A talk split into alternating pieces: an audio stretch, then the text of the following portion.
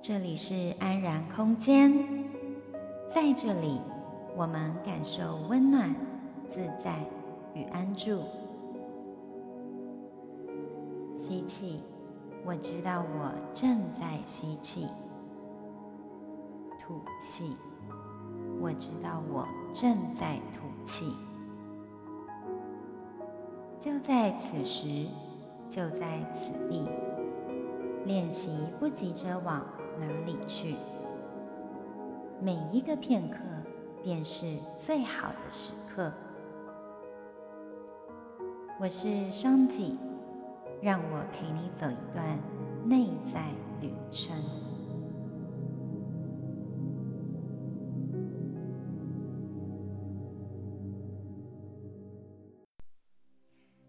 再度回到安然空间。本集节目将为你介绍。完美跟完整的不同之处，还有我们可以用什么样的方式跟态度来度过生活呢？一个心理学家卡尔荣格曾经说道：“与其做个好人，宁愿呐去做一个完整的人。”这什么意思呢？我觉得，实际上我们很常被很多那种心灵鸡汤啊，或者是一些非常正能量的话给框架住了，比如说我们很常听到的“成为更好版本的自己 ”，“to be a better myself”，或者是“我要当最好的、最优秀的、最漂亮的、第一名的”。但是，当我们在许这些愿望的同时，其实呢，它正暗示着你正在否定现在的自己。因为你就是不认同现在目前的状态下的自己，所以你才非常的努力，想要去改变自己，以达到你心目中那个最好的、最棒的模样，不是吗？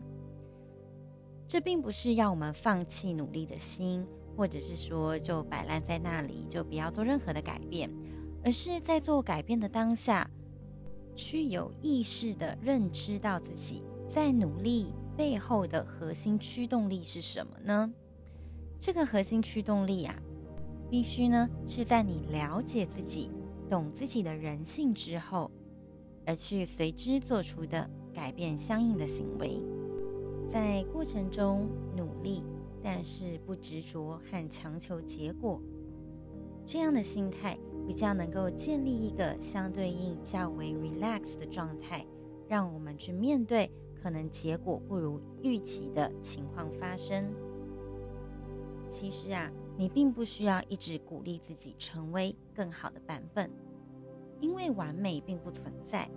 每个人其实是独一无二的。虽然我们可以把人分成男人、女人，不过其实每一个人所拥有的天赋与热情都在不同的地方。这让我想到呢。呃，去年我跟家人一起去七兰明池神木园区旅行的时候啊，因为那个是需要申请那个导游带我们进去。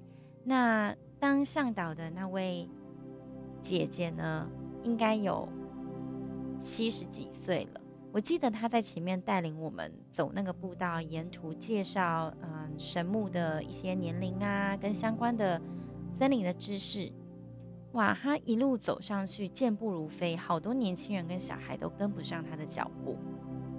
但除了他体力很好这件事情之外啊，最让我印象深刻的是，在他沿路做这些树木的讲解，他都有带一些人生的启发给我们。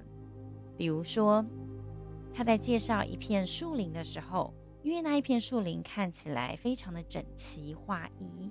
那他就提醒我们说：“哎呀，这个部分呢，会看起来这么的漂亮，这么的整齐，就是因为这是次级林啊。意思就是说，它那个不是原始林啊，是原始林被人类砍伐了之后，重新再栽种的。那那一块土地，因为是人为去栽种的，所以它会比较注重整个排列整齐上面的状况。”但他又给我们看另外一片的绿地啊，他说：“你看那边，那边的树木呢，都乱七八糟的。然后那边枝芽凸出来，这边戳到路上，路中间。然后呢，那一棵树呢又长到另外一个方向，整个看起来的，嗯，好像乱乱的，没有那么整齐。但是你知道吗？虽然这些刺木林跟原始林，它们都是树，但是那些整齐划一的树木呢，其实看起来是多么的没有特色啊！每一个都被修剪枝芽，被固定。在某一个你应该生长的地方，你要看起来跟别人都一样。但是你看那些原始林，它充满了生命力，每一个地方它突出的枝芽的角度都不一样。它即使呢，嗯，可能长到另外一个方向了，可能会影响到了另外一个树木，但是呢，它还是那样子的生长。而呃，森林保护员呢，并不会去额外的对它做出。嗯，比如说剪枝啊这一种行为，目的就是要保有树木本身的样貌。他进一步又在比喻说，这就好像是我们人类呀，啊，啊，我们从小呢就教育小孩，嗯，你要做这个，你要做那个，你要符合这样子的条件，爸妈呢才认同你是个乖小孩、上进的孩子、优秀的学生。但是每一个小孩，他们所隐藏的。天赋都是如此的不一样。如果你硬是把他们砍手砍脚，要长得固定一个模样啊，那真是苦了他们。你当你设下这些规定啊，其实是方便方便掌权者的掌控跟控制。它呢，可以提供一个稳定的秩序状态，才不至于发生太过混乱、难以掌控的情况。但是呢，这也意味着他们这样子的做法会抹杀了个体性的独特。所以呀，我觉得我们时下常说的追求成为更好版本的自己，不该把标准建立在别人告诉你的标准之上。比如说，我认定什么样才是美女，那我就要让自己改变成那样子美丽的状态。不是的。而是要在你现有的特色条件之下去凸显你本身的优势，然后隐藏自己本身的劣势。也就是你最好的版本的你呢，是在你知晓自己、认同自己的情况下发挥，并且让自己的长项发光发亮。人不可能没有缺点，因此啊，你只需要完整、完整的这个观念就可以了。但你或许会说，我就是会在意外界的眼光啊，我就是觉得大家说那样很好，然后我符合那样的好，因此呢，我就会在这社会上过得比较游刃有余，就会得到比较多的称赞、赞美，还有优势，这样我觉得会让我过得很开心啊，有什么不好呢？如果啊，你觉得你感到幸福跟快乐是需要向外界向别人证明的话，这就是跟外界立下的标准有关，而不是跟你内在的渴望有关系。其实啊，如果你真的做了自己，让自己发光发热，就算真的遭受他人的攻击、取笑和指责，但是他们会这么做，多半也是对方内在的阴影面被你激发了。大多数是跟我们自己本人没有关系的。你知道，当只有你呢，嗯、发挥的言行举止能够引发他人的注意，他有才有可能过来攻击你。当你能意识到每个人呢都有他自己的阴暗面，你就知道啊，要从别人身上获得持续稳定而亲民的接纳，几乎是不可能的。因为他有他的状态，我有我的功课。那么，既然从别人那边获得全然全面的接纳是那么的困难，几乎是不可能的事情，那我们可以做什么呢？当然，就是从你自己自我接纳开始。你要知道，当你的状态是舒服的，是自在的，心里面没有包含着种种委屈跟勉强。你就能更传递出好的能量给身边的人。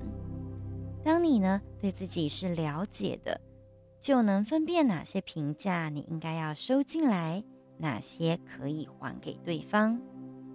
当你对自己是负责的，你就能知道什么时候你需要先好好的照顾自己，何时呢，你才会有力量也去照顾其他的人。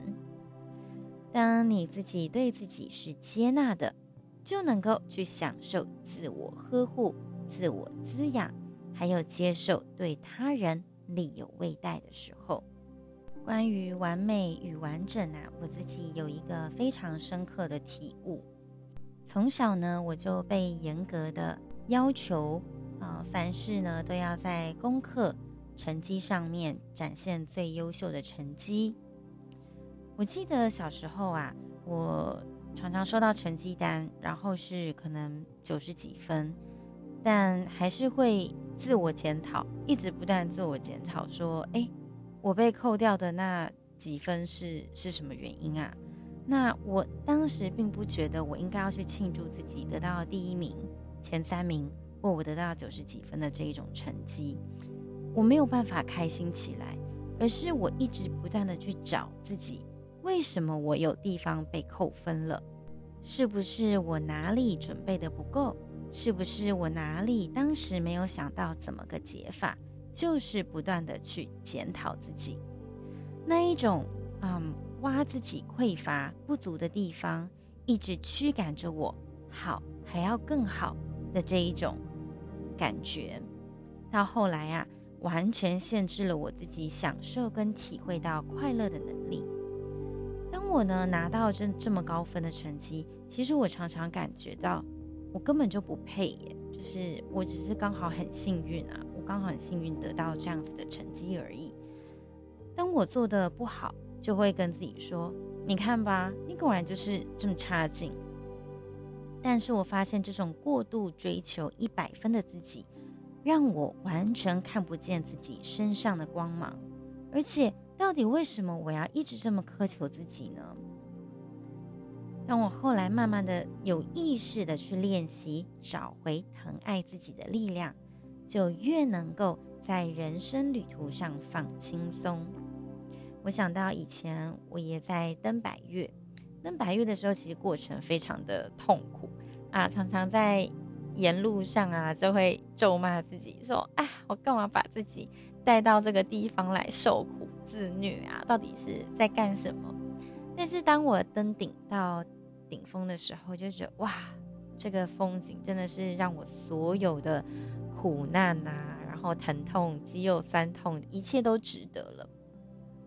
不过那时候呢，在爬山的时候，也是心里面抱着一幅成功登顶的那一种意象在那里。也就是说，我一直告诉自己，我一定会成功，我一定会到达那一个顶峰，然后跟着那个石碑照相这样子。其实过程我忽略了很多享受当下，而是一直在遥想着未来的那一种状态，也就是没有那么的活在当下。后来呢，这几年我逐渐的放掉这一种的抓取哦，就是我愿意让自己放轻松的去享受每一个当下，慢慢的去看沿路啊、的一朵花，抱一棵树，赤脚呢。踏在泥地上，闻闻有阳光味道的草，这些时刻呢，都会让我慢下来，也越来越放下对生命境遇一定要怎么样的那种控制感。在这样子的练习之下，我更能够感觉到快乐是什么了。我非常喜欢这种感觉，这种感觉呢，也就是在练习对当下的觉察。也就是所谓的正念的力量 （mindfulness）。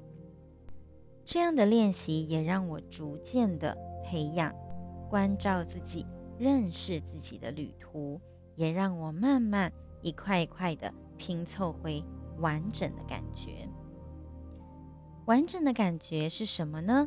有一本书《活出你的原厂设定》，由咨商心理师苏雨欣所写的。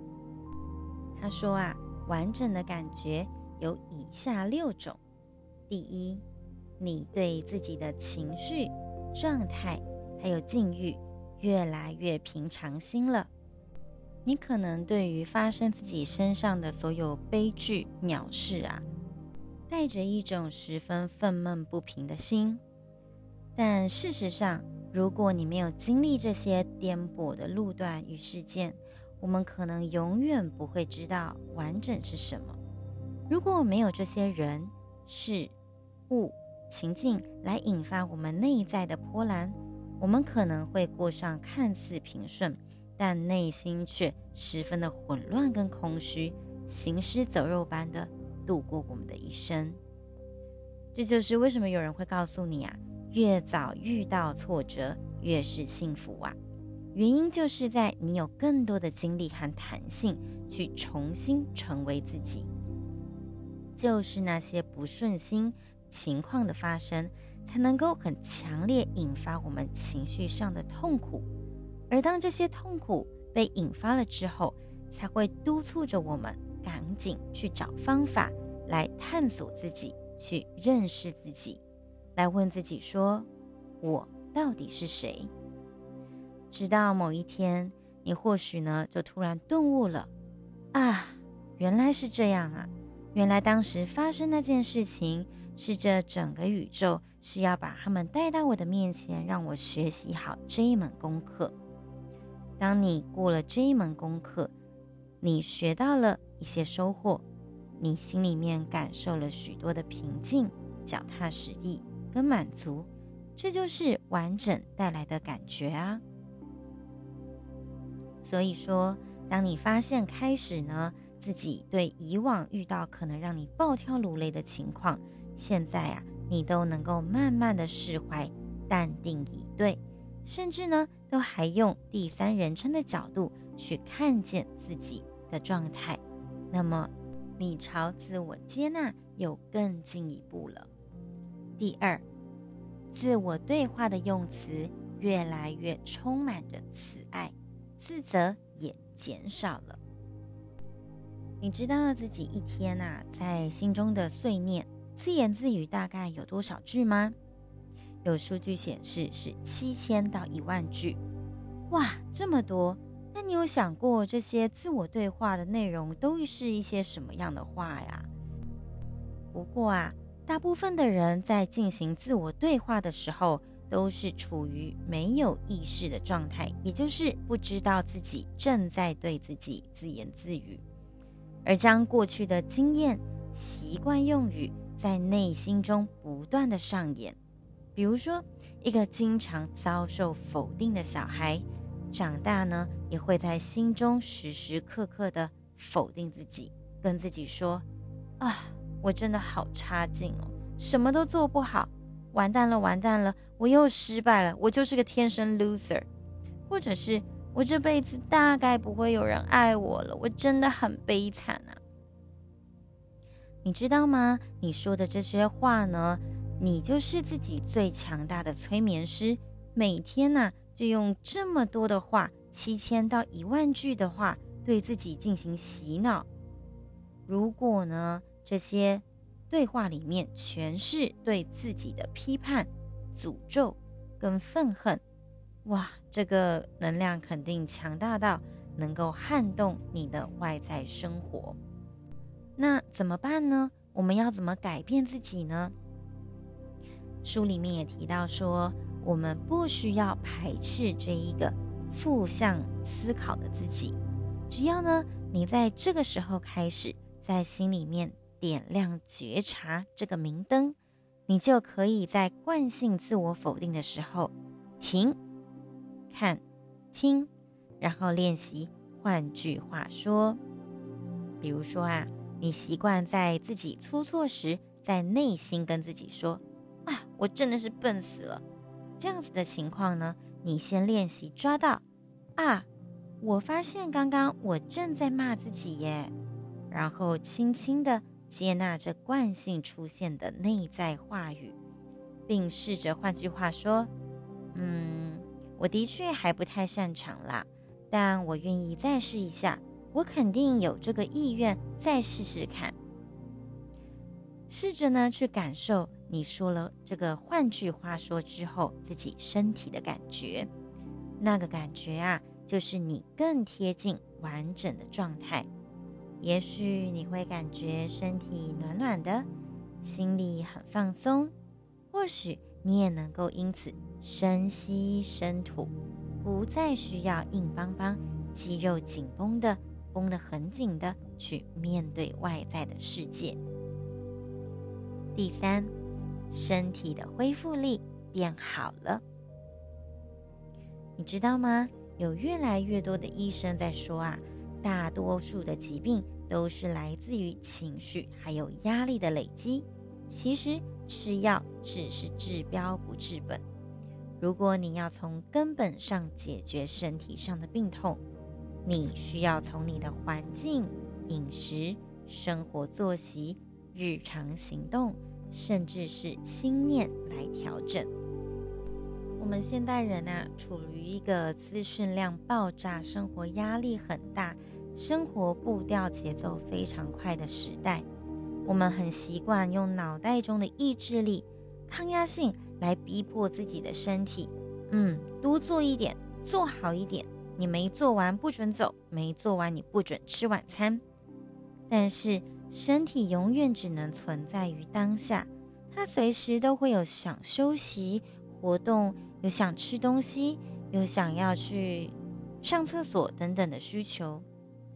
如果啊，你从过度遵从大脑中的声音，包含你身边的人告诉你的声音，而忽略自己身体的讯号，它呢就会自己产生各种过度劳累的疾病，比如说。尿道炎啊，胃食道逆流啊，或者甚至心血管疾病导致的猝死现象。你要知道，身体才是你最该服侍的大老板。如果你没有健康的身体，其余一切都是空谈。因此啊，你越能允许自己休息，允许自己放松，也是迈向完整的一大步。第四，完整的感觉是更能享受当下，专注和眼前的人真实的接触。人类的大脑呢，相较于其他的动物，我们拥有更多的皮质，所以我们更能回忆过去，还有担忧展望未来。虽然看起来比其他动物跟物种有更高的智商。却也一一逐渐失去动物本能中的智慧，也就是活在当下的能力。你有发觉动物呢？他们在被追赶、互相打斗、化险为夷之后啊，都会花一段时间发抖，或者是甩动身体，随即呢就能恢复身心的平静。这个看起来很平凡的动作，却是造成人类跟动物很大差异的一点。动物不会罹患创伤后压力症候群，即使他们在自然界中啊，每天都得面对豺狼虎豹的生存威胁，他们依然可以透过身体动作来宣泄紧张的情绪，而不会残留那些恐惧跟忧伤在自己的细胞身体里。但反观我们人类啊，在各种情情绪创伤的经历下，工作压力、人际冲突之后，会经常的选择性压抑、忽略、转移注意力，让身体处于一个冻结的状态。然后呢，细胞就记住这一种感觉，把那样子的病因埋藏在我们的细胞里。要怎么解呢？其实你要做的就只是提醒自己回到当下，享受当下。这样就可以了。第五，当你跟外界的意见相左的时候，你能够同理对方，但又保有自己的立场。每个人呢、其实都来自不同的成长家庭背景，拥有不同的信念和思考的方式。那个会意见相左是非常自然的事情，但是我们常常呢，都会困在。嗯他怎么都不懂我呢？为什么他都不照我的话来做呢？其实啊，那个人际冲突刚好是在检验我们完整程度的一个指标。如果你在跟人发生冲突对立的时候，如果对自我价值的感受能够完整、清楚，而且理解、接受你的所有优点、缺点，你就比较能够清楚地看见对方，还有自己的需求、对方的状态跟限制。还有自己的状态，还有限制，而不是一味的将对方的攻击往自己的心里放，引发各种权力斗争啊，或委屈讨好的状态。你就能越清楚的分辨他的情绪是他的，我的情绪是我的，这样的沟通啊，就不会变成丢情绪垃圾大战，才有可能找到另外一条路。一同共好。总结的来说，我们其实很平凡，却也独一无二。借作者在书中提到小王子的故事啊，就有一段经典的情节：当小王子发现他所深爱、努力灌溉的那一朵玫瑰，并不是世界上独一无二的珍奇物种，世界上竟存在着。一整座的花园盛开着五千朵同样的玫瑰，这样的景象啊，让小王子内心的骄傲与意义感瞬间崩解，自己也瞬间变得平凡无奇了。然而这个时候，狐狸告诉他：“对我来说，你只是一个跟成千上万个小男孩一样的小男孩而已，我不需要你。”而你也不需要我，对你来说，我也只是一只跟成千上万只狐狸一样的狐狸而已。可是，如果你驯服我的话，我们就会彼此需要。你对我来说，就会是这世界上的唯一；我对你来说，也就会是这世界上的唯一。虽然小王子很常被引申为对情感关系的隐喻，但作者觉得呢，他也可以拿来探讨我们跟自己的关系。到底我们的自我价值在哪里？我们或许都是那五千朵玫瑰中的其中一朵而已，基因啊、身体组织啊、功能啊，都大同小异。如果你把自己拆解成一小块一小块的部分，去和别人做比较，肯定你会大失所望的，因为总有人的功能比你好，机能比你强，比你长得漂亮，比你好看，你聪明。但是另外一方面，世界上却又没有完全相同的两种原厂设定。如果你用完整的自己看待这个世界，你就会发现呐、啊，比较基准完全不存在了，因为呢。你们根本就不一样啊！既然是不一样的东西，你要怎么比较？你只能比较一模一样的东西，不是吗？因此啊，这就是为什么我们要着重让自己越来越趋向于完整，而不是追求完美。我们是拥有平凡的平凡人，但是我们也拥有独一无二的特质。如果我们练习呢，驯服自己的内心，花时间了解、关爱，还有接纳自己，你就能感受到平凡还有独一无二的美好共存，而不需要在这两者之间啊苦苦挣扎了。节目的最后，谢谢你拨空聆听这一集完美跟完整的分享。安然空间这个广播节目啊，是灵悦秘境的线上广播空间，分享支持灵性成长、内在安住的免费语音资源。如果你有任何的想法、回馈，甚至是提问，欢迎留言给我。你可以在脸书找得到我，请搜寻七个字“欧欧的灵悦秘境”。这个名称原被称作“欧欧的行旅新世界”，不过现在已经更改名字喽。之后举办的线下实体活动，也会一并在脸书这里公告。在此呢，就预告下一场的线下实体活动，就在明年二零二一年的一月三日，星期日的下午四点半。活动主题是身体律动觉察体验工作坊，透过启动身体律动的能量，启发身体肢体感知，并结合芳疗、呼吸法、瑜伽，还有冥想的练习，来进入合一。无论是男女，无论是不是初学者，都欢迎，也邀请你一起前来体验。凡是透过这个节目知道这个活动的听众，都是用早鸟优惠价，活动费用的百分之七也将捐款至公益机构，共同关怀弱势族群。细节可以从本集节目介绍中找到哦。而我也想邀请你。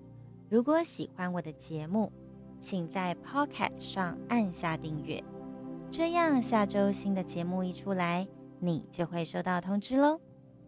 同时啊，也欢迎你帮我留下评论，还有五颗星，分享给你认为也有需要这个节目资源的人，让更多人能从中受益。我始终相信，爱自己是从练习自我接纳开始。当我们愿意对自己内在下功夫，疗愈才有可能真正的发生，外在的实相也才有改变的机会，进一步活出自己想要的人生。我们下集再会喽，拜拜。